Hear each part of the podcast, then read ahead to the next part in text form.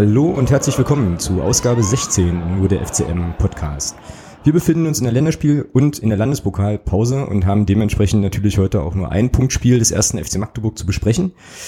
Ähm, dafür aber auch eins, was es ordentlich in sich hatte und es geht natürlich ähm, um unsere Heimpartie gegen den FC Hansa Rostock.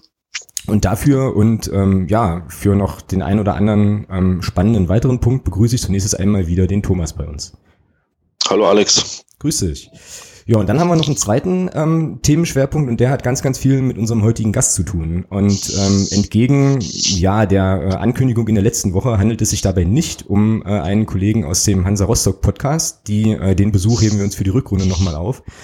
Aber ähm, es handelt sich um jemanden, den ihr mindestens mal vom Namen her äh, mit Sicherheit alle kennen werdet. Und äh, ja, ich oder wir können tatsächlich noch gar nicht richtig glauben, dass das jetzt gerade wirklich passiert und sagen deswegen einfach nur ein ganz herzliches Willkommen, Björn Lindemann. Hallo Jungs, freut mich, Teil von eurem Podcast zu sein. Ja, und uns freut es natürlich riesig, dass du dir die Zeit nimmst. Ähm, also dafür schon mal vielen Dank. Ähm, großartige Geschichte und ich glaube, ähm, ja, dass man dich jetzt nicht nochmal wirklich groß vorstellen muss. Und ähm, ich habe jetzt einfach nur nochmal so ein paar Zahlen ausgepackt, so dass ähm, man es vielleicht nochmal so ein bisschen einordnet. Also du hast ja von Januar 2007 bis Juni 2008 beim 1. FC Magdeburg gespielt. Ist also schon ähm, ein bisschen was her, ähm, hast aber in 45 Spielen tatsächlich acht Tore geschossen und unter anderem auch ähm, den Siegtreffer vor knapp 16.500 Zuschauern damals gegen die SG Dynamo Dresden, also ähm, natürlich unvergessen, direkter Freistoß. Und äh, da haben wir auch gleich schon die erste Frage. Kannst du dich denn an dein allererstes Tor für den ersten FC Magdeburg noch erinnern? Allererste Tor FC Magdeburg. Ich glaube, war das nicht sogar gegen St. Pauli? Ganz genau. Also. Ja, war ja. vor der ersten richtig geilen Kulisse in Magdeburg, ja, weil sie werde ich nie vergessen. Genau. Und dann noch ein Kopfballtor dazu. War schon einzigartig. Okay, ist das was Besonderes für dich, dass du Kopfballtor machst? Ist das nicht so häufig sonst in deiner Karriere eingetreten? Also in Deutschland nicht so oft. Ja, in Thailand bin ich ein bisschen größer im Gegensatz zu allen anderen. Da passiert das schon mal. Aber in Deutschland war es eher ein Seltenheitswert. Darum umso erfreulicher. Genau. Ja, cool, genau. War der 1 zu 1 Ausgleich ähm, damals in diesem ähm, sagenumwobenen Spiel vor ausverkauftem Haus gegen Pauli, wo wir tatsächlich auch noch das Ding ähm, ja in Richtung zweite Liga hätten ziehen können. Ne? Und ähm, ja, dann hat es letzten Endes irgendwie, irgendwie nicht gereicht. Und du bist ja tatsächlich in der Saison auch erst zur Rückrunde zu uns gestoßen, also auch in der Saison, wo es dann fast für die zweite Liga gereicht hätte. Ähm, wie waren das so, ja, im Team? Also, wie hast du das so erlebt, diese, diese Rückrunde damals und dann eben auch quasi die, äh, ja, die mehreren Matchbälle, die wir da ja eigentlich hatten und so und diese ganze Zeit einfach? Ja, erstmal muss ich sagen, das Team damals war wirklich klasse. War sehr guter Zusammenhalt, guter Teamspirit. Echt Spaß gemacht mit den Jungs. Ich wurde auch sehr herzlich aufgenommen da. Ich war zwar noch am Anfang äh, etwas hinten dran äh, ab und zu mal, aber ich muss trotzdem sagen, wie gesagt, es war klasse und dann wie gesagt, hat da alles gepasst. Das neue Stadion dazu. Die Stadioneröffnung war ja auch zu der Zeit, wo ich kam, stimmt, also bin ich stimmt, zur richtigen Zeit gekommen. Ja. Und wie gesagt, ja, die Rückrunde ja, war ja lange sehr ausgeglichen in der Liga und dann hat man zum Schluss auf einmal ganz nah dran geschnüffelt am Zweitliga-Aufstieg und ja, wie er schon sagt, drei Matchspiele. Man kann bis heute nicht glauben, wie wir das verbocken konnten noch gegen Pauli am letzten Spieltag. Aber erstmal muss man natürlich sagen, die Euphorie und auch was man erlebt hat vor dem St. Pauli-Spiel, das war immer noch, glaube ich, das Beste, was ich in Deutschland erlebt habe, weil es einfach, das war echt schon Länderspiel ähnlich, wenn an jeder Kreuzung welche mit äh, FCM-Schal standen und dich hundertprozentig unterstützt haben und auch im Stadion, außerhalb des Stadions. War ja, also ich kriege jetzt immer noch Gänsehaut, wenn ich daran denke. Ja, cool, hört man, ähm, hört man auf jeden Fall gern. Ähm, ja, ist ja auch inzwischen äh, inzwischen wieder so. Also du bist ja dann auch irgendwie 2008 ja dann äh, dann gewechselt, kommen wir gleich nochmal drauf. Und dann ging es für den Verein ja in eine nicht so nicht so ganz coole Phase, aber äh, im Moment sind wir ja da wieder ja eigentlich ganz wieder wieder ganz gut dabei. So muss man schon muss man schon sagen. Denke ich auch. Genau. Also denke ich auch. Ich war jetzt wieder da und vielleicht war der Schritt nach hinten erstmal gar nicht so schlecht, um so was aufzubauen. Ich denke, der Verein ist relativ sehr, sehr gut aufgestellt mittlerweile. Also hat mir sehr, sehr gefallen, muss ich sagen. Aber ich will nicht alles vorweggreifen. Ja, genau. Ähm, ja, also ähm, stimmt schon halt. Das sagen auch viele, dass es damals dann, also nach deiner Zeit auch so eine Zäsur gab, wo man dann irgendwie, ja, irgendwie so das Gefühl hatte, das hat es vielleicht doch mal gebraucht, um dann halt vom Grund auf was aufzubauen und den Verein dann im Prinzip dahin zu bringen, wo er gerade, äh, wo er tatsächlich gerade steht letzten Endes. Das sehe ich auch so. Ich denke, das war eine schöne Grundsanierung und äh, jetzt passt, glaube ich, alles zusammen. Und war ja auch eine kleine Findungsphase. Ich habe es ja auch mal beobachtet, noch in Regionalliga. Und äh, hat man ja auch ein bisschen Zeit gebraucht, um auch vielleicht die richtigen Trainer, die richtigen Spieler zu finden. Aber wie gesagt, Samstag wieder da, hat er wieder Spaß gemacht. Ja, cool. Auf das Hansa-Spiel gucken wir gleich, ähm, gucken wir gleich nochmal getrennt. Da gab es ja einige, ähm, einige große Aufreger auch. Ähm, aber weil du gerade, weil du gerade Trainer angesprochen hast, ähm, noch mal eine Frage. Ich meine, wir wissen ja alle noch als als ja als diejenigen, die das da so ein bisschen dann noch miterlebt haben, alles. Ähm, 7, 8 kam ja dann der Wechsel vom vom vom Dirk Heiner auf den Paul Linz, aber jetzt ist dann unterm Heiner nicht mehr so lief. Ähm, wie wie ist denn das als als als Spieler? Ist das irgendwie wie fasst man das auf? Also ich meine, ich habe jetzt nicht, nicht mal annähernd auf dem Niveau selber Fußball gespielt, aber da hat man, kommt man mit solchen Sachen ja im Amateurbereich wenig mit in Berührung. Wie ist denn sowas, wenn dann so ein Trainerwechsel ist? Und wie ist das für, für zum einen für dich als Spieler? Und wie, wie greift denn das in, in, Richtung Stimmung dann im ganzen Team um sich? Ist das irgendwie nochmal ein Hauruck dann oder, oder was, was passiert da eigentlich? Ach, das ist schwer einzuschätzen, ja auch für mich persönlich selber, glaube ich. Das war der erste Trainerwechsel, den ich miterlebt habe in meiner Karriere. Und äh, für mich war es schon, man hat jeden Tag geguckt, was passiert. Man weiß auch als Spieler im Endeffekt nachher nicht, was kommt für ein Trainer, was hält der Trainer von dir. Die Karten werden neu gemischt. Ich denke, da ist immer ein bisschen Unsicherheit dabei, äh, weil ich denke auch, dass der größ Großteil der Mannschaft eigentlich ähm, auch ein Fürsprecher für Heine war. Aber es ist halt so im Fußball, wenn es äh, im Sport nicht läuft, dann ist der Trainer halt leider immer das schlechte Glied, ob er, ob er daran schuld ist oder nicht. Wie gesagt, das war immer, ist immer ein bisschen mit Nervosität verbunden, Spannung, was passiert. Also, äh, dann ist, glaube ich, auch immer entscheidend, was für ein Trainer kommt. Paulins war, glaube ich, keine schlechte Wahl. Ja, der ist vielleicht nicht der Taktikfuchs, äh, wie man äh, von einigen Trainern heute erwartet oder kennt, aber er war immer der die Mannschaft gut motivieren konnte, der gut Dampf machen konnte, der auch mal laut wurde. Ähm, also wie gesagt, ist, ah, also ich persönlich mag es ehrlich gesagt nicht. Trainerwechsel sind immer unangenehm. Ist, äh, man weiß auch nie, ob es 100% nicht klappt oder nicht. Manchmal muss es leider kommen so. Aber wie gesagt, also ich bin da jetzt kein Freund von und äh, darum hatte ich damals auch mal ein bisschen Kribbeln im Bauch. Ich denke auch einige andere Spieler, weil wie gesagt, es ist immer so eine Frage, was passiert, was kommt, was, was machen wir jetzt und wir hätten es vielleicht noch geschafft mit dem alten Trainer. Also ach, ist immer eine schwierige Situation und äh, also wie gesagt, ich bin da kein Freund von unbedingt, aber es gehört halt dazu. Ja. Sag mal, so ein neuer Trainer neigt ja dann vielleicht auch immer so ein bisschen zu, ich will nicht sagen Aktionismus, aber ähm, man sieht es ja jetzt auch im, im, im, täglichen Geschäft jetzt auch, ich sag mal, in der Bundesliga sind ja auch schon die ein oder anderen Trainer entlassen worden. Ähm, Gab es denn da jetzt, ich sag mal, vom, vom, von der Taktik her, von der Ansprache hast du ja gerade schon gesagt, gab es denn von der Taktik her eigentlich größere Änderungen damals? Kannst du dich da irgendwie erinnern? Hat der Paul Linz da irgendwas groß geändert oder hat er das mehr oder weniger so laufen lassen und ist dann mehr über diese Motivationsschiene gegangen? Ja, also da gebe ich dir recht, das denke ich auch. Also es war mehr die Motivationsschiene damals, weil wir auch damals, sage ich mal, nicht jetzt äh, die filigran spielerisch beste Mannschaft hatten. Magdeburg lebt halt vom Kampf und äh, von vom Willen und äh, äh, das war bei uns damals auch sehr. Hat sich natürlich ein, die ein oder anderen Spieler hat man sich schon mal zur Brust genommen und äh, versucht man auch mal ein bisschen mehr rauszukitzeln und äh, all solche Sachen. Aber jetzt, ach, ich ich, ich weiß nicht. Also mal, viel geändert hat er da nicht. Natürlich hat er dann versucht, ein, zwei Sachen selber reinzubringen, aber im Großen und Ganzen ist das gleiche geblieben. Es wird halt viel über, wie man schön, schön sagt, über wie gesagt, Einzelgespräche, um nochmal die Mannschaft motivieren, nochmal, wie man auf gut Deutsch sagt, in den Eiern greifen, halt, um nochmal alles rauszuholen. Also es geht mehr darum, denke ich mir ganz einfach, ja. Also taktische Änderungen kannst du sowieso nie groß anstellen. Das wäre auch total falsch, wenn er für uns ist die Mannschaft noch mehr weil du kannst dich zum neuen, das wäre das gleiche, wenn du jetzt, was weiß ich, keine bei, zu VW kommst und sagst, wir bauen jetzt den Polo nicht mehr rechts rum, sondern links rum. Ja, das braucht auch so eine Zeit, eine Anlaufzeit und es ist im Fußballgeschäft genauso. Ja, da muss man sich auch wieder auf neue Sachen einstellen und in der Phase, in der wir waren, war es auch nicht so möglich. Darum ging das eigentlich viel, viel mehr um die Motivation und wie gesagt, die Jungs nochmal in die Eier packen. Ja, ja ah, okay. Darf ich, das überhaupt, darf ich das überhaupt sagen im Podcast? Das, klar, du darfst, klar, du darfst alles gut. Alles sagen. Das ist äh, alles, alles völlig okay. Äh, genau. Ja, und ich denke mal so, also wenn man jetzt mal so ein bisschen nur auf die Statistiken guckt, also dir hat das auf jeden Fall nicht geschadet, äh, wenn ich hier so gucke. Ich glaube, du warst unser zweit erfolgreichster Torschütze sogar in der Saison nach, äh, nach Nat Sprahan, der dann äh, irgendwie acht Tore hatte, hattest du ja sieben. So, also von daher, ähm, ja, tat das auf jeden Fall an der Stelle Wirkung, hat dann aber letzten Endes ja trotzdem nicht gereicht. Wie erlebt man denn als, äh, als Mannschaft so eine Saison? Ich kann mir vorstellen, in Magdeburg ähm, waren ja dann nach diesem Fastaufstieg in die zweite Liga, oder was heißt vorstellen, ich habe es ja miterlebt, waren die Ansprüche natürlich schon relativ hoch. Ähm, inwiefern war das denn in der Mannschaft so ein Thema zu sagen, okay, also wir packen das jetzt auf jeden Fall, diese Qualifikation, war ja so eine Qualifikationssaison. Ähm, also wie, habt, wie seid ihr das angegangen einfach? Ja, natürlich, nach so einem Jahr, dass man fast Aufstieg in die zweite Liga gefeiert hat, nach den, auch, das war ja auch erst nach einem Jahr nach dem Aufstieg aus der, äh, aus der Oberliga, glaube ich, wieder halt, hat man die Euphorie mitgenommen, es hat gleich um den Aufstieg gespielt. Und natürlich geht man in die Saison rein und sagt, okay, komm, jetzt sind wir Musikball, jetzt machen wir nächstes Jahr den nächsten Schritt im Endeffekt, ja.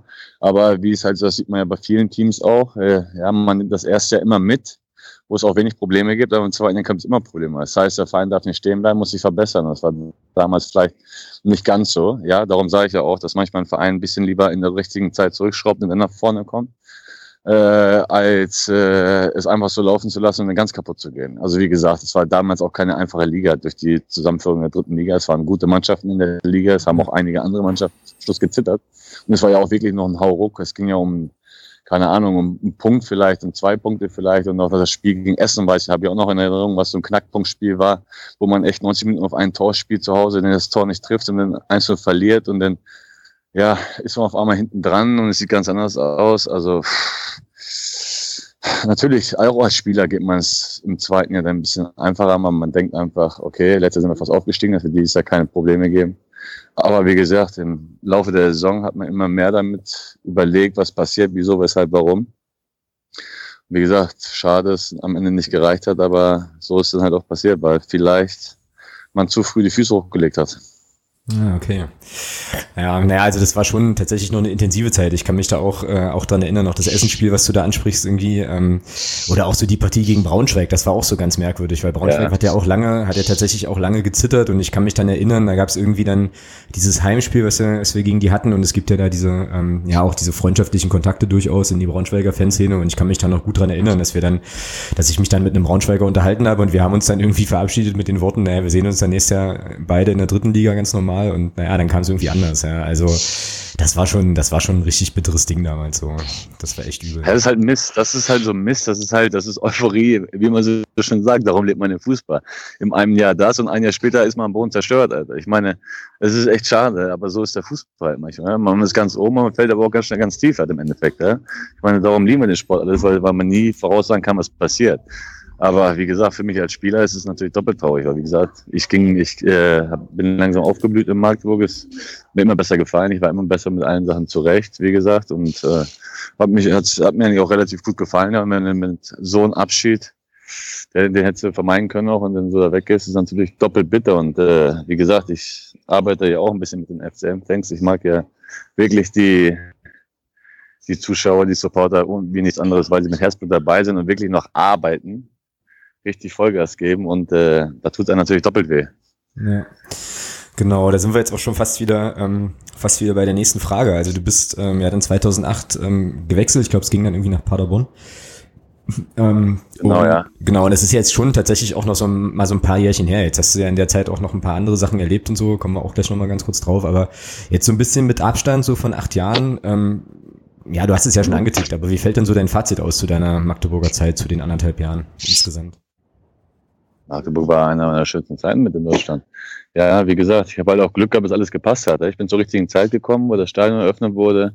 Ja, wo es dann auch wieder wirklich äh, aufwärts ging mit dem Verein, was drumherum war, was intern war. Wie gesagt, die Stadien waren wieder voll zum Schluss. Äh, also ich habe Magdeburg komplett richtig geil miterlebt, kann man ja so sagen. Äh, und ich bin immer wieder gerne da. Du bist ja dann 2008 nach Paderborn gegangen. Ja. Ähm, wollten einfach mal wissen, wie ist denn da dein weiterer Weg gewesen jetzt von, von seitdem du Magdeburg verlassen hast, von Paderborn aus und dann weiter, äh, wie bist du denn da dann weiter in also deiner Karriere war, vorangekommen? Ja, ja. ja nicht viel. Hätte besser sein können, aber okay. Nein, in Paderborn habe ich ja dann auch nochmal den Aufstieg mitgemacht in Paderborn, aber da kam ja auch ein neuer Trainer, wie gesagt, drei Spieltage vor Schluss und der hat es natürlich andersrum gedreht und mich ein bisschen aussortiert, weil er mich nicht mochte als Person. Dann bin ich nach dem Aufstieg bin ich dann in der dritten Liga geblieben bei Osnabrück.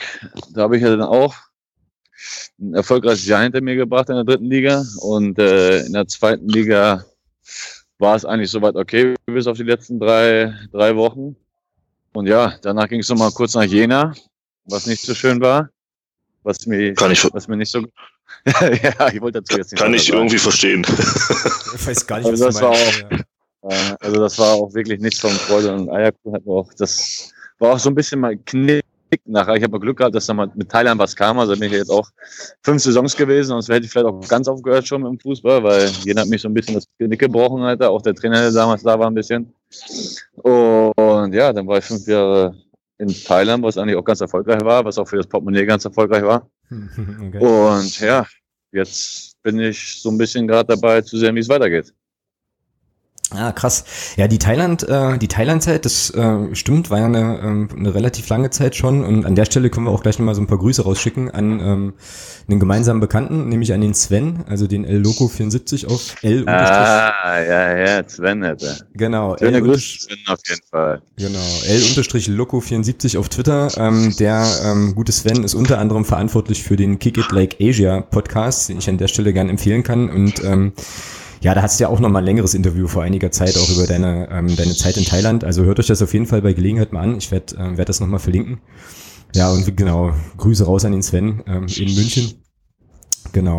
Ja, Thailand ist ja eigentlich auch ähm, eine spannende Geschichte. Also, ich meine, fünf Jahre in dem, ähm, ich sag mal, in dem Fußballumfeld, man hört ja dann auch so einiges, dass das auch ja nicht immer ganz so einfach ist mit irgendwie Vertragssicherheit und solchen äh, und solchen Geschichten. Aber du hast dich da dann jetzt fünf Jahre fünf Jahre ganz gut ja, ganz gut etabliert und warst ja schon noch, glaube ich, einer der prägnanteren Spieler der Liga, oder? Wie würdest du das so einschätzen? Ja. Ja, ich meine, ich schätze es immer ungern ein, aber ich denke schon, dass mich viele da kennen, weil ich halt auch der einzige Deutsche bin in Thailand und das seit fünf Jahren. Ich glaube auch der Erste, der kam. Also hat den Typ jetzt rumgesprochen. Ich habe natürlich auch äh, es war auch sehr schwierig, wie ihr schon sagt. In Thailand ist auf jeden Fall kein einfacher Fußball. Da hat man als deutschen Fußballer wirklich relativ gut. Aber ich habe mich da so ein bisschen reingefuchst und äh, habe da auch ein bisschen meine Tore und meine Leistung gebracht. Äh, und ja, ich kann nicht schlecht sagen, auch was ihr sagt, Vertragsgeschichten und sowas halt war eigentlich immer alles ganz ordentlich. Natürlich wollen die auch mal da und hier fälschen ein bisschen. Aber also ich kann nicht sagen, nichts Schlechtes sagen, aber es ist ein bisschen die Befürchtung, dass der Thai-Fußball jetzt in den nächsten Jahren so ein bisschen runterkommt, weil es da viele Probleme natürlich auch gibt. Da gibt es auch ganz viele Leute, die noch viel wissen, aber im Endeffekt keine Ahnung haben. Und das leidet halt darunter immer so ein bisschen. Äh, und darum, wie gesagt, bin ich gerade auch so ein bisschen auf dem Weg, mich zu finden, was ich am besten mache.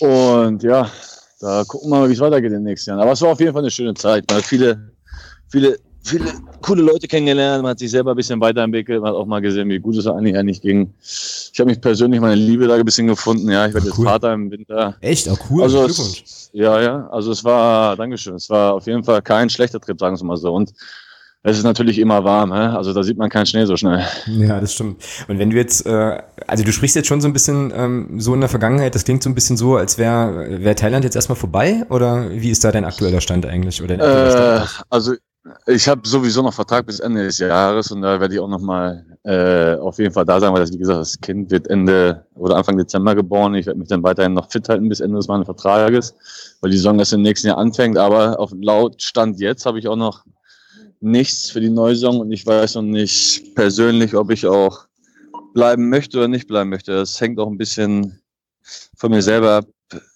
Bitte? Ah, äh, bisschen davon persönlich von mir selber, ob ich noch Lust habe oder ob ich jetzt sage, ich komme wieder nach Hause. Dankeschön.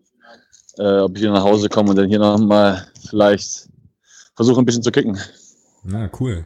Ja, ja, also ich habe ja jetzt vorhin auch nochmal geschaut. Äh, du bist ja schon ähm, immer noch im besten Fußballeralter. Ähm, du spielst immer noch offensives Mittelfeld und ähm, ja, also Reusper, äh, Herr Kalnick und äh, Herr Hertel und so, da gibt's einen vertragslosen Spieler ab 1.1. Hüstel. Aber ja, okay, wollen jetzt auch keinem was unterstellen oder keine Gerüchte streuen, um Gottes Willen, aber.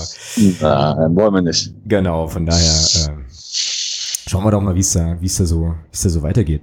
Wie ist denn, also du hast vorhin schon mal kurz gesagt, du bist, ähm, verfolgst den FCM immer noch so ein kleines bisschen. Wie ist denn der Kontakt so ähm, zum Verein oder auch zu ehemaligen Spielern? Hast du da irgendwie noch einen Draht oder ähm, wie ist? Ach ja, also ich habe eigentlich mit, äh, mit Heiko Horner immer noch relativ viel Kontakt. Ich habe ja auch meinen Tätowierer in Magdeburg sitzen, mit dem ich viel Kontakt habe, den Blondie. Ah, okay. Und äh, auch mit Kalle. Eigentlich haben wir immer mal wieder Kontakte. Auch äh, im letzten Jahr hatten wir schon mal Kontakte und ich verstehe mich mit Kalle eigentlich noch relativ gut. Und jetzt auch wieder am Wochenende. Also der Kontakt ist da und man sieht es halt. Ich habe drüben deutsches Fernsehen. Ich gucke mir halt auch gerne Sport im Osten an. Und wie gesagt, da verfolgt man natürlich immer mal die ehemaligen Vereine auch. Und dadurch, dass FCM natürlich letztes Jahr auch nah dran war am Aufstieg, war es natürlich wieder geil zu sehen, was wieder los war. Und ja, ich, ich wie gesagt, ich mag halt das drumherum sehr, auch was die Fans anbieten. Und darum guckt man da schon mal ein bisschen mehr drauf. Ja, cool.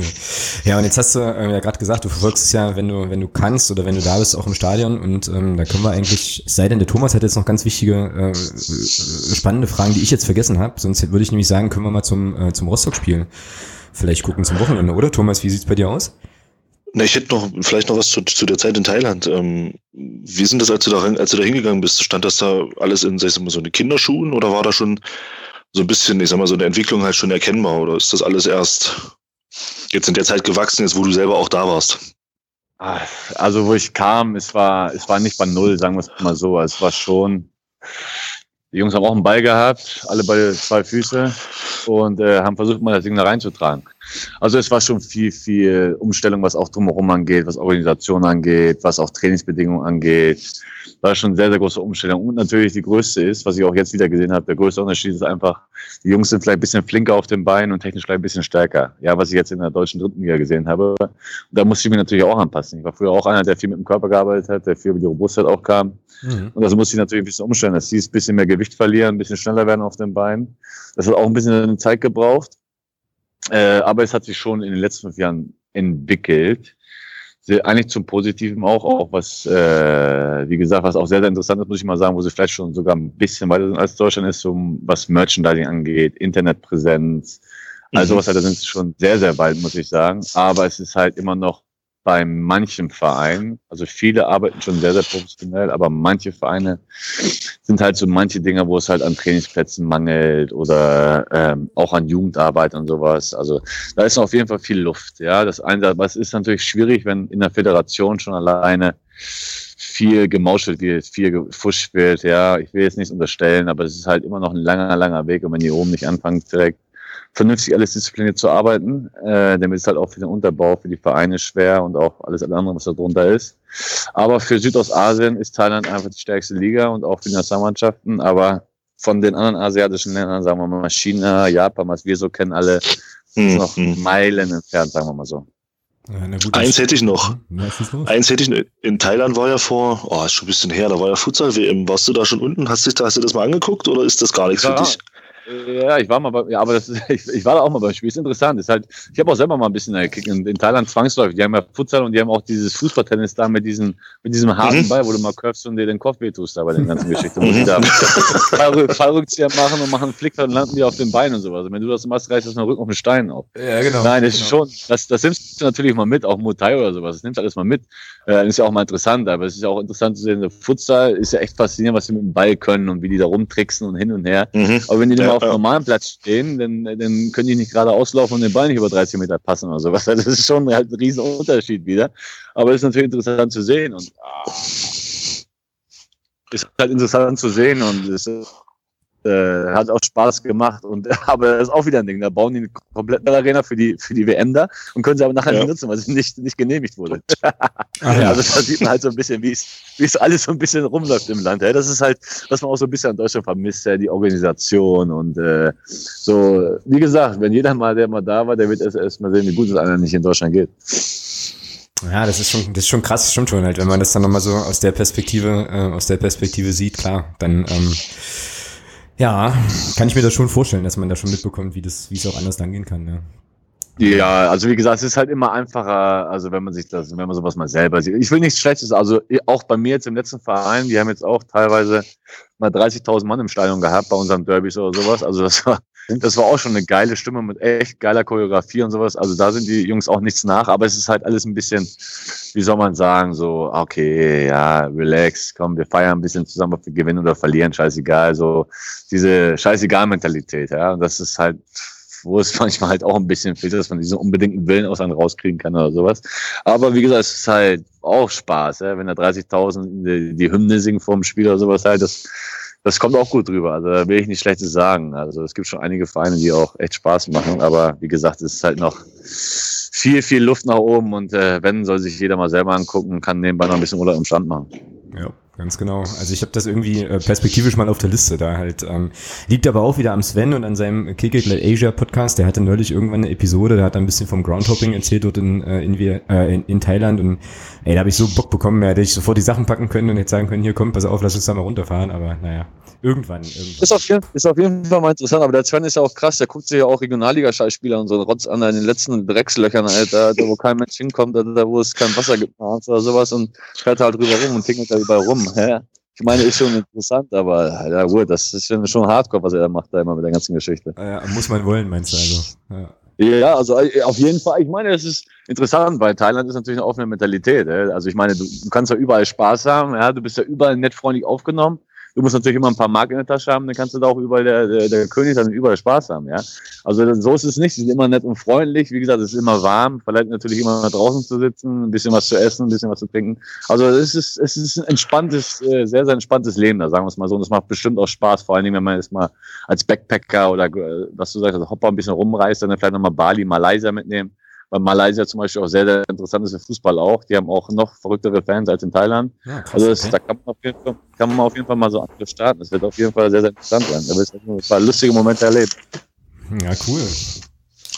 Ja, äh, okay, wie kriegen wir jetzt den Cut hin vom äh, warmen und entspannten Thailand zum äh, kalten Deutschland mit äh, ja, FCM, FCM Hansa Rostock? Vielleicht so ein bisschen über die In. Rostock gibt's auch Strände. Ja, super. Oder da in der Nähe. genau, genau, stimmt. Das, äh, das stimmt. Und ähm, ja, lass uns einfach mal kurz noch, äh, noch ein bisschen Zeit nutzen, um äh, auch über das Hansa-Spiel zu sprechen. Also eben war ja, ich habe das auch im, ich habe das auch bei mir im Blog geschrieben, äh, jetzt mal so ganz äh, ja unprätentiös. Ich fand das von der Atmosphäre, von der Stimmung her absolut überragend und ähm, wäre jetzt gar nicht so richtig sicher, wo man das deutschlandweit aktuell äh, aktuell gerade noch findet. Also ähm, überragende Geschichte, 2300 Rostocker, glaube ich. Ähm, glaube ich, im Stadion äh, super Stimmung. Ich hatte zur Halbzeit keine Stimme mehr. Bin jetzt ganz froh, dass ich wieder reden kann. Und äh, ja, war schon, war schon eine, eine coole Geschichte. Das ganze Spiel ähm, ging ja eins zu eins aus. Und ähm, ja, wie habt ihr es denn beide gesehen und erlebt? Was waren so eure Eindrücke vom Spiel? Lass mal den Gast anfangen. Ja, dann genau, lass mal den Gast anfangen. Also ich muss sagen, ich war, wie du es schon sagst, also ich war wieder sehr, sehr beeindruckt. Ja, es war ja schon zum Stadion hin, war es schon schön, wieder so viele Leute zu sehen, die geil, geil auf Fußball sind. Und ähm, ja, im Stadion angekommen, war es wie gesagt wirklich sehr, sehr kalt, aber nach ein paar Minuten ist man auch, hat man die Wärme von den Fans, sagen wir mal so, aufgenommen. Und was stimmungstechnisch angeht, muss ich auch sagen, Kompliment an die Rostocker, muss man wirklich so sagen. Also die haben auch geil supported. Äh, und äh, wie gesagt, die Magdeburger sowieso, das war ja das sieht man erst als Außenstehender, wenn man selber auf der Tribüne sitzt, also wie hart die Fans eigentlich arbeiten, dass sie 94 Minuten oder 95 Minuten so Gas geben. Also ich hatte Gänsehaut, wenn Babys auf den Platz ge gelaufen, hätte einen weggegrätscht oder einen weggemenzt oder einfach mal zur Tribüne hingerannt, hätte auf den Knie gesagt, komm Männer, wir machen das. Ja, das ist so diese, ah, dieser Wille, was einem wiedergespiegelt hat. Und so war das Spiel ja auch. Ja? Also man muss sagen, Mark, äh, Rostock ein bisschen besser angefangen, fand ich. Und äh, Magdeburg kam dann auch besser ins Spiel. Aber nichtsdestotrotz muss man vielleicht leider sagen, nachher äh, das 1-1 war ein verdientes Ergebnis, äh, äh, obwohl ich denke, bei Bayern Mannschaft auch noch viel Luft nach oben ist, äh, um nochmal ganz oben anzugreifen. Ja. Thomas, wie hast du es denn gesehen? Ja, Fazit ist bei mir eigentlich dasselbe. Ich denke, das 1-1 geht letztlich in Ordnung. Ähm, wir hatten das ja am Sonntag, oder nee, Sonntag nicht, am Samstag auf der Tribüne hatte ich dir ja schon gesagt, äh, dass ich das erste Mal in dieser Saison dazu neige zu sagen, dass wir nicht gegen elf Rostocker gespielt haben, sondern gegen zwölf.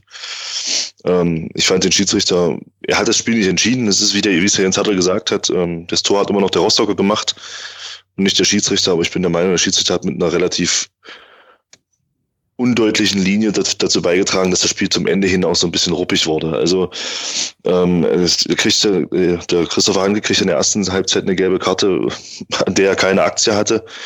Mit dem ersten Foul in der zweiten Halbzeit kriegt er die gelb-rote Karte. Äh, die Abseitsentscheidung gegen Jan Löhmannsröhm, ich meine, klar, für uns war es äh, in der Situation, also ich habe auch auf der Tribüne gesagt, von, von unserer Position, wo man es eigentlich nicht, nicht wirklich sehen kann, dass das kein Abseits war. Die Fernsehbilder haben es dann doppelt und dreifach bestätigt. Das war schon bitter. Ich will es jetzt nicht, nicht auf den Schiedsrichter schieben. Das, das, das, wir, haben, wir hatten die Chancen zum 2-0, müssen die auch in meinen Augen machen. Der Mario sowieso, denke ich, den kann man auch durchaus machen da. Sagt sich immer so leicht. Ich meine, jetzt haben wir ja hier einen ein Profi mit dabei. Äh, aber ich denke, das ist, zuschreiben müssen wir uns das selbst. Aber es war schon, ich finde, der Schiedsrichter war aufgrund seiner, ja, seiner inkonsequenten Linie, hat er eine Aktie daran gehabt, dass das Spiel so ausgegangen ist, wie es ausgegangen ist. Ja. Ansonsten vielleicht noch, ansonsten vielleicht noch was, äh, die erste Halbzeit, ich finde auch, Rostock hat brutal gut angefangen. Also die erste Viertelstunde, dann hat man aber schon gemerkt, dass wir besser ins Spiel gekommen sind, dann folgerichtig auch das Tor gemacht. Schön rausgespielt. Ähm, Tobi Schwede zieht da wunderbar rein in die Mitte und spielt da schön Doppelpass mit dem Marius Sowislo und ja, Schade, dass es hinten raus nicht gereicht hat, aber das Tor war natürlich auch stark gemacht vom Gebhardt, beziehungsweise auch da hat die Zuordnung mal kurz nicht gepasst und schon stehen da beim, beim Freistoß zwei in der Mitte frei und der Gebhardt nickt den halt rein. Ja, das ist dann auch schon ärgerlich gewesen. Ja, ja, da wurde ja. Das ist halt bitter, ne? In der bitter, in der letzten Minute ist halt relativ bitter, ja, wenn man, wie gesagt, ein bisschen clever ist, das Ding vielleicht runterspielt.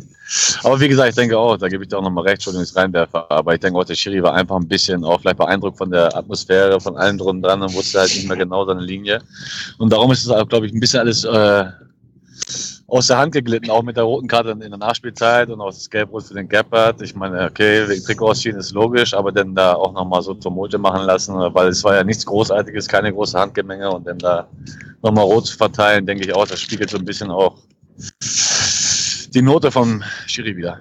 Ja, absolut. Und vor allem jetzt hat der Nils Butzen für die rote Karte tatsächlich zwei Spiele Sperre bekommen. Also ich ähm, habe mir das dann auch in der Zusammenfassung nochmal angeschaut, weil das natürlich im Stadion auch, ähm, also von da, wo wir waren, war es auch relativ weit weg, muss ich auch ganz ehrlich sagen. so Und ja, wenn man dann gesehen hat, was das war, also wenn das zwei Spiele Sperre sind, dann ähm, gibt da, glaube ich, rote Karten im Fußball, dann müsstest du die Leute auf Lebenszeit sperren. Also das war ähm, schon jetzt eigentlich nichts nichts Großes auch, ja. Aber ähm, nun gut, jetzt wird uns das, das habe ich ja auch nochmal geschrieben dann irgendwie, das wird uns jetzt ähm, das ja im nächsten Spiel, im nächsten Punktspiel das richtig wehtun, glaube ich, weil wir da größere auch Ausfälle haben.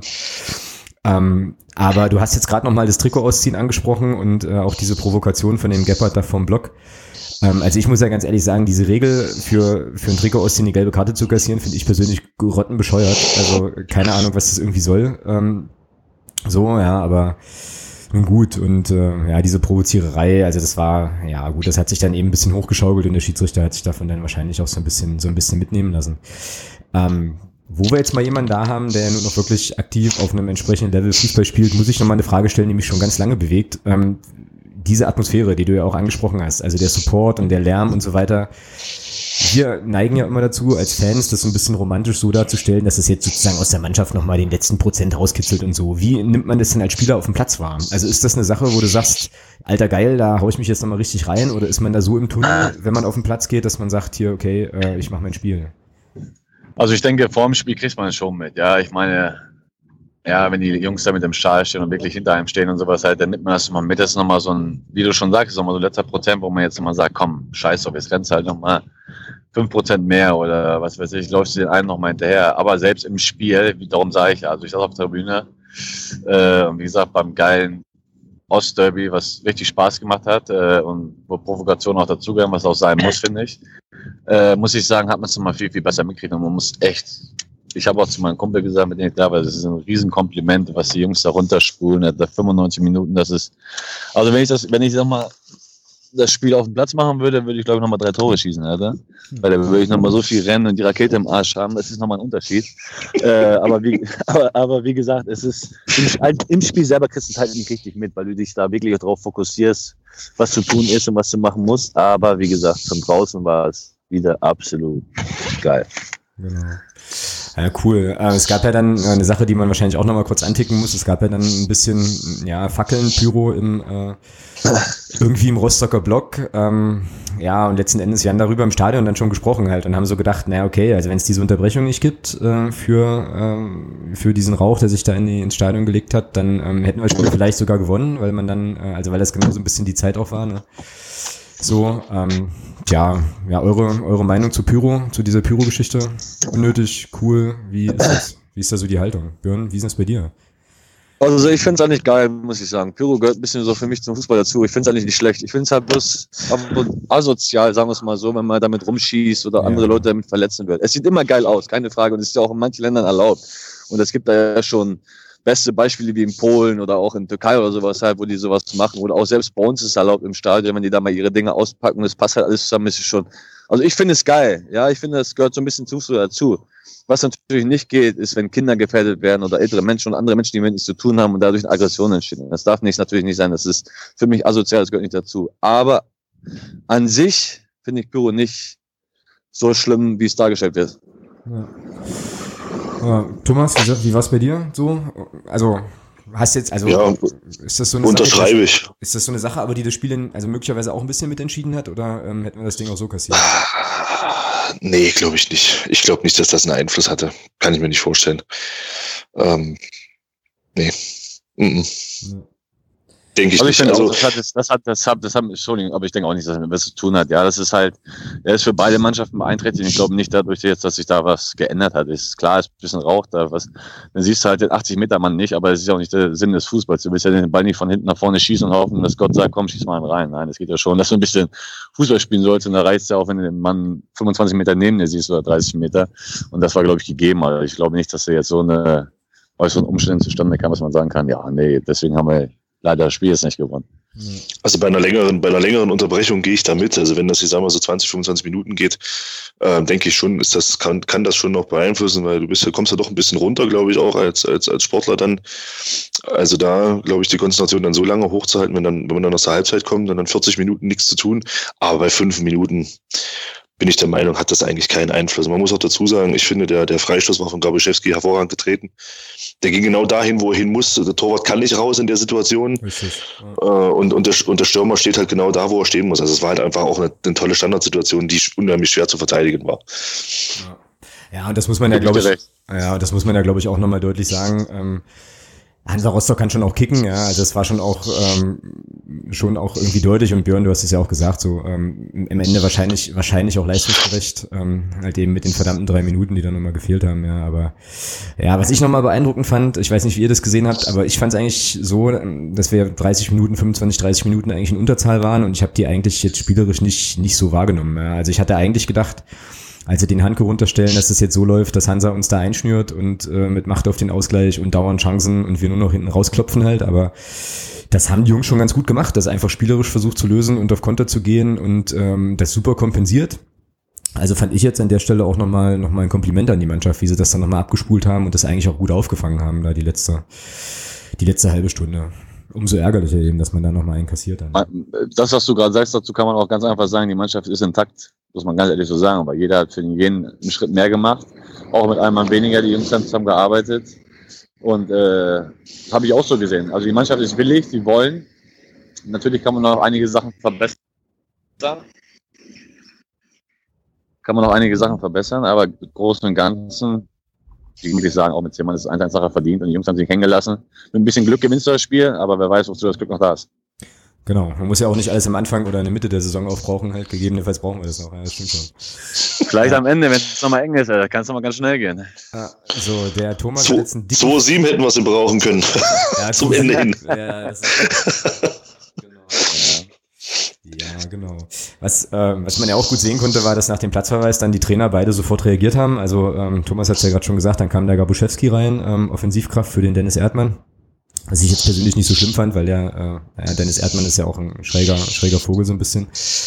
Und der Jens Hertler hat auch umgestellt, ähm, hat dann irgendwann Tarek Chahat gebracht und dann irgendwann, es geht jetzt an dich, Thomas, ähm, weil ich da beeindruckt oder überrascht war vom, vom MDR-Podcast, den Julius Düker, der bei den Kollegen vom MDR-Podcast so gar nicht gut wegkam irgendwie. Also da gab es so zwei Fragen. Also erstens, warum bringt er den Düker so früh oder nimmt, nimmt Beck so früh runter und dann, warum haut er sich nicht mehr rein? Ich muss ganz ehrlich sagen, das ist mir jetzt nicht so, der ist mir jetzt nicht so negativ aufgefallen halt. Wie kam das bei dir ähm, an? Ja, sehe ich eigentlich auch so. Also ich bin auch der Meinung, dass er ziemlich gearbeitet, dass er auch, also defensiv auch gearbeitet hat. Ähm, vielleicht in der einen oder anderen Situation vorne ein bisschen unglücklich gewesen, aber ich denke mal, wenn man überlegt, er hat, glaube ich, in dieser Saison das erste Spiel gemacht, hat auch keine Spielpraxis gehabt, vorher groß. Von daher kann man da jetzt keine Wunderdinge erwarten. Dazu kommt der Bengals 21, ich meine, hallo. Ähm, da brauche ich jetzt nichts groß erwarten. Ich denke mal, der Wechsel war vielleicht, weil der Christian Beck vielleicht auch platt war.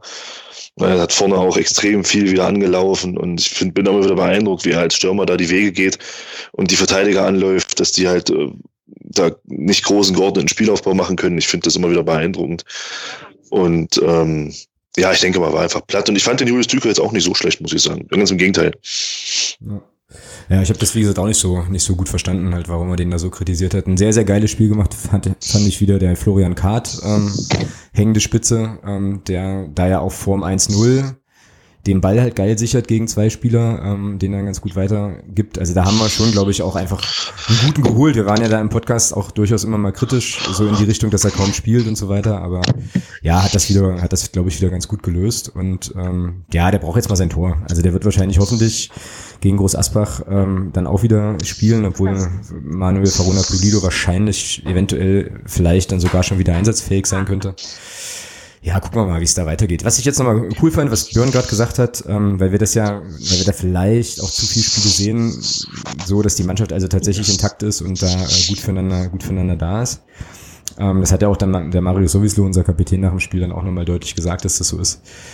Und so, und ähm, ja, Jetzt haben wir, ähm, jetzt müssen, also das wäre tatsächlich nochmal eine spannende Frage für den, für den Profi in der Runde. Jetzt haben wir natürlich viele Ausfälle in einem so einem Mannschaftsteil und wir haben jetzt so die Diskussion so ein bisschen, ob man da jetzt dringend nochmal nachverpflichten muss und so. Björn, wie ist denn das so aus deiner Erfahrung, wenn das so ist, dass man eine größere Verletzten-Misere hat, äh, rückt man da als Team nochmal enger zusammen oder denkst du dir auch so, oh fuck, dann muss, dann muss der Verein jetzt schon nochmal reagieren, wir brauchen jetzt noch mehr Leute? Ich weiß jetzt nicht ganz genau, wie der Stand im Kader ist, aber ich denke einfach mal, auch so wie er es sagt, auch mit den Jungspielern, die reinkamen und äh, dass die Jungs halt auch mal die Chance brauchen, ja, ob sie jetzt viel gespielt haben oder nicht. Ich denke, die werden nicht umsonst in der dritten Liga sein oder im dritten Liga-Kader. Ich denke, dass alle da ein bisschen kicken können. Und klar ist es schlimmer, Verletzungen und Sperren auch hat, aber ich denke, dass, da bereitet man sich auch ein bisschen drauf vor, dass man das so gut kompensieren kann. Und man hat jetzt noch genug Zeit, denke ich, bis zum Winter, um zu sehen, äh, wo man vielleicht nochmal nachlegen muss nachher. Aber ich denke mal auch, dass man jetzt einfach mal erstmal so weiterarbeiten sollte, keine Schnellschüsse machen sollen, weil wenn man jetzt noch jemanden verpflichtet auf die Schnelle, weiß man nicht, wie schnell ist er intrigiert, wie schnell wird er von der Mannschaft aufgenommen, stört er die Mannschaft, die intakt ist. Also ich würde auch, wie, wie ihr gerade sagt, ihr habt ein paar gute junge Kicker drin, dem man auch mal die Chance geben soll, auch mal ein bisschen mehr Spielpraxis geben soll und ja, wenn, wenn sie nie die Chance kriegen, kann man auch nie sagen, der, der, der kann sich weiterentwickeln oder der ist der richtige Mann. So, davon leben ja auch viele junge Spieler im Endeffekt nachher. Ja, so schade es der ist, wenn einige Sperren sind, Verletzte sind, kommt ihre Zeit mal. Und äh, wie gesagt, also ich habe da, ich denke da, ich denke da nicht, nicht negativ, weil wie gesagt, man hat auch gesehen, wo die Jungs reinkamen, so wie ihr das gesagt habt, die haben alle Gas gegeben, jeder hat für den anderen gearbeitet, egal ob er jung oder alt war. Und ja, ja es, schweißt dann noch mehr zusammen, wenn man weiß, äh, der Verein vertraut den Jungs. Und äh, das kann nur von Vorteil sein, als wenn man jetzt noch ein, zwei Schnellschüsse macht und davon sitzen vielleicht beide nicht. Dann verliert man wieder die Möglichkeit, im Winter nochmal zu handeln zur richtigen Zeit. Und äh, man weiß auch nicht, ob es weiter, einen weiterbringt oder, wie gesagt, ob es intern vielleicht ein paar Mohren gibt oder Unzufriedenheit nachher, wenn alle wieder fit sind. Also ist immer ein heikles Thema. Ich denke, das weiß der Trainer und der Vorstand am besten. Und, aber ich sehe da jetzt auch, glaube ich, nicht so unbedingt Handlungsbedarf und denke mir auch, lass die Jungen mal ran. Auch der Junge, der reinkam, wie gesagt, der ist noch jung. Ja, der kann auch noch mal ein bisschen Selbstvertrauen tanken und dann muss man mal weiter sein. Genau. Ja, also so Vertrauen des Vereins in Spieler und so weiter, da hast du uns jetzt natürlich nochmal so, ein, so ein Stichwort geliefert, das geht jetzt nochmal an den Thomas, weil eben Julius Düker reinkam und nicht Maurice Exlager. Ähm, werten wir das jetzt als Fingerzeig in Richtung Maurice Exlager, der muss ein bisschen mehr Gas geben, oder werten wir das in Richtung, ja gut, war eine taktische Entscheidung, braucht es halt vorne einen anderen Spielertyp? Ja, gut, äh, er war ja nun nicht erst einmal Thema bei uns. Ähm, ich habe immer noch die Hoffnung, dass das funktioniert. Äh, wenn nicht, ja, schwierig. Also ich habe das in dem Moment auch so aufgefasst, dass das schon auch ein Fingerzeig in Richtung Maurice Exlager war, weil das eben auch seine Position eigentlich ist, die, diese Position des Mittelstürmers. Und ja, wird sich zeigen. Mal gucken, wo es hingeht. Ja, und diese Geschichte mit den Neuverpflichtungen ist tatsächlich auch nochmal äh, noch ein spannender Punkt, weil der Kader wird ja dadurch nicht kleiner. Also wenn du jetzt jemanden holst, geht ja nicht automatisch jemand raus.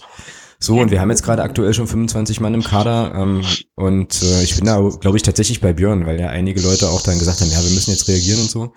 Aber du weißt halt nicht, wo das endet so, ja. Und dann hast du eben, ähm, also dann, die Spielzeit wird ja auch nicht mehr und du kannst ja auch jetzt nicht plötzlich irgendwie 15 Leute aufstellen, sondern eben immer nur 11 und ja, also ich glaube auch, ähm, dass wir da jetzt mit dem Kader auch erstmal weitermachen sollten ähm, und so weiter. Und dann gucken wir mal, wo es da entsprechend noch hingeht. Jetzt ist ja, wie gesagt, erstmal Pause. Wir spielen am Wochenende gegen ähm, oder ja, doch, Merseburg. gegen Merseburg 99 in Braunsbedra, Landespokal. Ähm, ja. Und ich hatte das ja auch so ein bisschen, ich habe ja auch so ein bisschen die Befürchtung, dass die, dass die Merseburger einem fast leid tun müssen, weil ich mir gut vorstellen kann, dass unsere Jungs da jetzt mit ordentlich äh, Wut im Bauch unterwegs sind. Und so, ähm, Thomas, du hast überlegt, ob du hinfährst. Ähm, bist du unser Field Reporter sozusagen für dieses Spiel? Kurzfristig, also das werde ich Sonntag kurzfristig entscheiden, das weiß ich jetzt noch nicht. Das werde ich am Sonntag kurzfristig entscheiden. Aber da habe ich jetzt noch mal eine Frage an den Profi hier in der Runde. Ähm, jetzt ist ja am, am Samstag das Spiel gegen Merseburg ähm, oder am Sonntag. Jetzt eine Woche später spielen wir in Groß Asbach und dann ist ja Derby gegen Halle. Ist das, ist das so im Kopf von einem Spieler so ein bisschen drin, dass man auf solche Spieler ein bisschen mehr brennt oder ist das egal oder spielt das keine Rolle? Weil äh, die Frage geht jetzt in die Richtung, ähm, dass man sich vielleicht ein bisschen in, in, gerade in gegen Merseburg so ein bisschen vielleicht auch schon aus, aus Angst vor Verletzungen etc. oder spielt das dann keine Rolle? Ach, ich glaube ich nicht, weil der, äh, man darf nicht vergessen, Landespokal ist ganz wichtig für den Verein. Und äh, natürlich sind es unangenehme Spiele für, für die Profimannschaften gegen unterklassige Mannschaften zu spielen, weil die immer Vollgas geben und man vielleicht der eine oder andere denkt, okay, man kann auch mal mit 80 Prozent rangehen. Aber wie gesagt, so wie ich die Mannschaft jetzt gesehen habe und auch ein bisschen kennengelernt habe, denke ich, dass da alle auch Vollgas geben werden in jedem Spiel und äh, denke ich nicht. Also wenn man auf dem Platz steht, egal gegen wen, selbst wenn ich hier, was weiß ich, mit meinen Jungs in der Halle kicke, will ich gewinnen und will Gas geben und äh, Verletzung kann man nie ausschließen, ja, aber wenn man ohne Risiko reingeht, sind sie noch ist die Wahrscheinlichkeit höher, dass man sich verletzt. Deswegen denke ich, dass sie Vollgas geben werden und sich äh, auf jedes Spiel vorbereiten, als ja, als ob es letzte, letzt, das letzte wäre. Okay.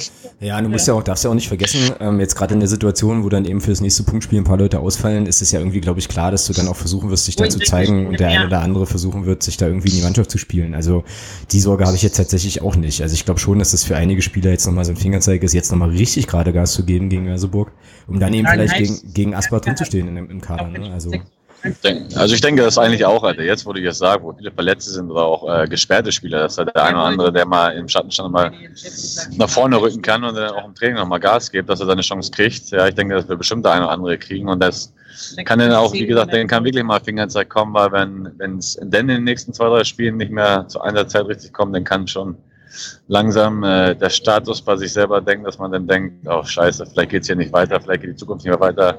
Also denke ich schon, dass die eine oder andere nochmal das letzte Hemd auspacken werden und nochmal richtig Gas geben werden, weil ja, ist jetzt nochmal, glaube ich, die letzte größere Pause vor, die, vor der Winterpause und da heißt es nochmal alles rausholen. Genau. Ja. Thomas, ich hoffe, du hast jetzt äh, unsere Phrasenliste äh, äh noch, noch im Hinterkopf. Ich glaube, die ist heute auch dann nochmal ähm, äh, also unser, unser Gast legt hier ganz schön ran. genau. Okay, man muss hier das Geld hin überweisen, da muss das Spaß ja, das, also das, Björn, das Gute für dich ist, dass du tatsächlich gar nichts überweisen musst. Ja. Ähm, natürlich kannst, wenn du das gerne möchtest, aber ähm, wir haben so einen Phrasenpaten. Also wir haben jemanden, der ähm, sozusagen für jede Phrase ähm, einen kleinen Betrag spendet und am Ende der Saison gibt's dann ähm, einen Pot, der eine, ja, für eine gemeinnützige, für eine, für eine gute Sache drauf geht, die äh, unser Phrasenpate noch entscheidet. Und deswegen ist das jetzt tatsächlich auch gut und wichtig, ähm, dass wir das so, so beibehalten an der Stelle. Also ähm, ja, unser Phrasenparty, wie gesagt, der wird wahrscheinlich jetzt gerade schon abgeschaltet haben und zu dengen, ach du Scheiße. Ich, ich hoffe, liebe Grüße ans Phrasenschwein. Genau, genau, sehr, sehr gut. Ja. Ach cool. So, lass mal, lass mal hier auf die Liste gucken. Also, ähm, ja, ich denke mal, das Hansa-Spiel und das Ganze drumherum ähm, haben wir ganz gut, haben wir ganz gut abgeklopft. Landespokal haben wir auch nochmal ganz kurz angetickt. Ähm, Thomas, hast du noch Punkte auf deiner Liste, die wir besprechen sollten? Ja, aber da, weil wir jetzt bei Hansa nochmal waren, ähm, diese Situation mit, mit Nils Butzen, ich meine, auf dem auf dem, wie ist denn das auf dem, auf dem Platz? Äh, wenn man jetzt so eine, man hat jetzt so eine Situation, jetzt wie der Gebhardt, dass der da so ein bisschen auch provoziert. Ich meine, Björn, du hast es vorhin gesagt, der Meinung bin ich auch, das gehört ein Stück weit zu solchen Spielen dazu. Das sehe ich ganz genauso. Und ähm, jetzt kann man immer sagen, von draußen ist es relativ leicht. Ich meine, ich habe das, meine erste Reaktion war auch so, ich habe auch gesagt, Mensch, da darf er sich nicht so hinreißen lassen. Klar, äh, Gebhardt fällt sehr theatralisch. Ich meine, wenn man bedenkt, der jubelt da erst wie ein, wie ein Baum von Kerl, wird dann ein bisschen angetippt und fliegt auf den Boden und, denkt, und man denkt, der ist vom Blitz getroffen. Ähm, wie ist denn das in so einer Situation als Spieler, wenn man das in, in so einer aufgehitzten Atmosphäre auch erlebt? Ähm, auch, ich weiß jetzt nicht, wie, wie du so als Typ drauf bist, ob du da auch so eher, so ich mal, in Anführungsstrichen empfänglich für bist, dass man da so sich mal auch mal hinreißen lässt. Aber ist es, ist es schwierig, in so einer Situation dann ruhig zu bleiben? Oder, oder sagt man sich, Mensch, der muss jetzt, der muss jetzt einfach mal eine kreieren, ja, das ist, äh, ja, man, man, muss ja schon die Kontrolle auf dem Platz halten. Ich sage trotzdem, ich von mir aus für mich auch keine rote Karte, weil er nicht wirklich Lupserei und hier und da, das, das gehört dazu, das, das ist einfach so, ja, da sind Emotionen für da, darum spielt man Fußball, ja, weil es geht auch um viel, es geht um Gewinnen oder Verlieren. Und man will gewinnen und haut sich da halt komplett rein. Und wie gesagt, ich finde es von Schiri, fand es ein bisschen überzogen, aber nichtsdestotrotz muss man in manchen Situationen schon versuchen, die Ruhe zu behalten, weil man kann damit nur das Team schaden, aber wie gesagt, ich sehe die Situation jetzt nicht so schlimm dass man dann eine rote Karte geben muss. Und ich kann den Jungen jetzt auch keinen Vorwurf da machen, weil ich da keine Tätigkeit oder ähnliches gesehen habe. Und okay, der Gapper fällt natürlich wie eine kleine Fliege. Ja, der hat halt froh, dass nur der Bautzen vielleicht da war. Wenn da jemand anderes gekommen wäre, dann wäre er vielleicht ein bisschen weiter weggeflogen. Oh ja. Aber, aber wie gesagt, also ich, das ist jetzt so ein Thema, wo ich sage, das ist ein bisschen Kindergarten. Mhm. Ja, das empfand ich in der Situation auch so, ja. Genau. Ja. Ah, gut. Björn, hast du eigentlich äh, eine Frage an uns irgendwie? Also wir haben dich ja jetzt die ganze Zeit mega gelöchert, ähm, aber äh, ja, vielleicht hast du ja auch ganz irgendwie ein Ding, was dir unter, der, unter den Nägeln brennt. Nee, ich habe die Nägel erst geschnitten, ist alles sauber, so gesehen. Das ist gut. Nein, alles gut, aber es kann gleich sein, dass ich natürlich gleich weg bin, weil hier gleich mal ein Dorf war und kein Empfang mehr ist. Ja, also wie gesagt, es war super lustig. Äh, habe mich gefreut, wieder mit ein paar FCMern zu sprechen. Wie gesagt, ja, und dann war er weg. Ähm, was natürlich jetzt ein bisschen schade ist, weil ähm, wir uns natürlich, also ihn natürlich gerne noch gebührend verabschiedet hätten. Aber Björn, wenn du das vielleicht jetzt hier nochmal hörst in deinem äh, Podcast-Feed deines Vertrauens, vielen, vielen Dank, dass du dabei warst. Sehr, sehr cool. Ähm, dir auf jeden Fall, auch wenn du jetzt tatsächlich gerade nicht mehr in der Leitung bist, ähm, alles Gute, sportlich auf jeden Fall noch maximale Erfolge, keinerlei Verletzungen. Ja, komm, komm gut irgendwo unter und ähm, Du bist, denke ich, ich glaube, das kann man so sagen, jederzeit in Magdeburg ganz herzlich willkommen und schau doch einfach demnächst nochmal vorbei.